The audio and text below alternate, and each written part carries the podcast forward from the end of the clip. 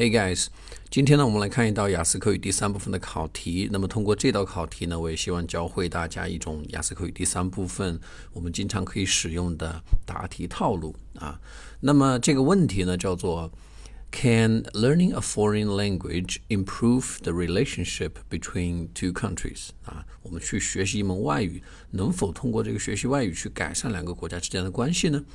哎，那么首先我们去嗯识别一下这个题啊，这个题其实是一个争议类的题目。只要我们在口语考试当中碰到的是 can something 啊 do something，或者是嗯 should somebody do something，应该应不应该做某个事情啊，那都是属于或或者是嗯 is something good，他直接问你说某个东西好不好啊，那这些呢都是属于带有一定的争议性的啊。回答这类问题的话呢，当然有很多种方法啊，比如说我们可以用强烈同意，或者你是强烈不同意。除了这个同意和不同意之外呢，你还可以采取折中的方式啊。那么在折中的这种嗯答题方式里边呢，我们最常用的一种招数，它叫做 it depends 啊，看情况，哎，某些情况可以，然后某些情况不可以。那么今天我们要来掌握的是另外一种折中的答题方法，哎，这种方法呢叫做 in theory and in reality，理论和现实的对比。哎，比如说我们看到的这道题，他说学习语言能不能够促进国家之间的关系，对吧？哎，我说可以啊，理论上说，对不对？哎，因为呢，当我们去学习一门另外国家的外语的话呢，我们和这个国家的人们之间就可以更好的成为朋友。然后呢，国家与国家之间也会有更好的商贸。然后呢，这个于是呢，这种民间的这种友谊啊，就会上升到政府的层面。于是政府呢，也会有更好的关系。于是这个啊，the the countries between these two countries 就可以得到升华。诶，当然呢，这个听起来非常的美好，对吧？非常的理想。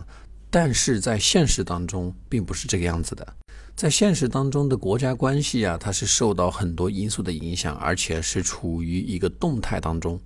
哎，那么怎么去支持我们这个观点呢？我们可以举一下中国人现在学英语的这个例子，对吧？你看我们中国人，嗯，现在学英语的人数非常之多。哎，我们中国呢，甚至把这个英语啊。这门课程变成了我们的必修课，而且在高考啊、考研啊，对吧？甚至有些单位在录用人才的时候呢，都要考这门考试，考这门语言。那么照理来说啊，我们中国跟美国或者跟英语国家之间的关系应该是非常好的。哎，但是呢，unfortunately，我们中国和这些国家的关系其实嗯是每况愈下。哎，另外一个例子呢，是我们中国和俄罗斯的关系啊。你看俄罗斯呢？我们中国很少人说俄语啊，在俄罗斯呢也很少人说英语，哎，但是呢，中国和俄罗斯之间的关系是非常铁的，哎，那是因为我们中国和俄罗斯它有着很多的共同利益啊，很多的 common interests 啊，所以说总的来说呢，我认为这样一个办法呢，并不是在所有的时候都行得通。好，那么根据我们前面的这个思路分析啊，我们来。呃，尝试给大家做一个 sample answer, right? So, uh, do you think learning foreign languages can improve international relationships? Well, I think that works in theory because people from different countries learning each other's language would boost each other's understanding and then you know uh, people from both countries will be able to have a lot of commercial exchanges and they do a lot of trade together. And because of this building on this foundation the governments of these countries would be able to uh, build a very strong relationship. You know sometimes they call that strategic relationship. And i think that's very ideal. But it doesn't always work in reality uh, because international relationship is extremely complicated and it's dynamic, changing all the time. Um, for example, there are a lot of Chinese people learning English nowadays. So, in theory, the Chinese government should have a very good relationship with all those English speaking countries. Um, but unfortunately, uh, you can see that China is having a very tough relationship with America at this moment. Another case in point is Russia. China and Russia are very strong partners and uh, we have very uh, deep diplomatic relationship. But actually, there are very few Chinese people who can speak Russian, and I believe there are even fewer people in Russia who can speak Chinese. So, a good language learning environment doesn't necessarily mean a better diplomatic relationship.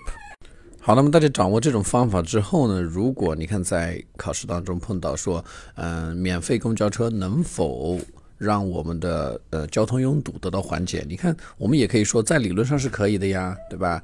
因为这个免费交通，大家都都坐交通啦，然后就没人开车了呗。但是在实践当中啊，这并不行不通，因为免费公交之后呢。嗯、是会有人坐公交，对吧？然后呢，这个马路上的空间会被腾出来。但是当人们看到这个马路上有这个空间腾出来的时候，马上又有人开车，所以这个拥堵还是没有被解决。类似的这样的思路呢，可以用在很多的我们的雅思口语第三部分的考题上。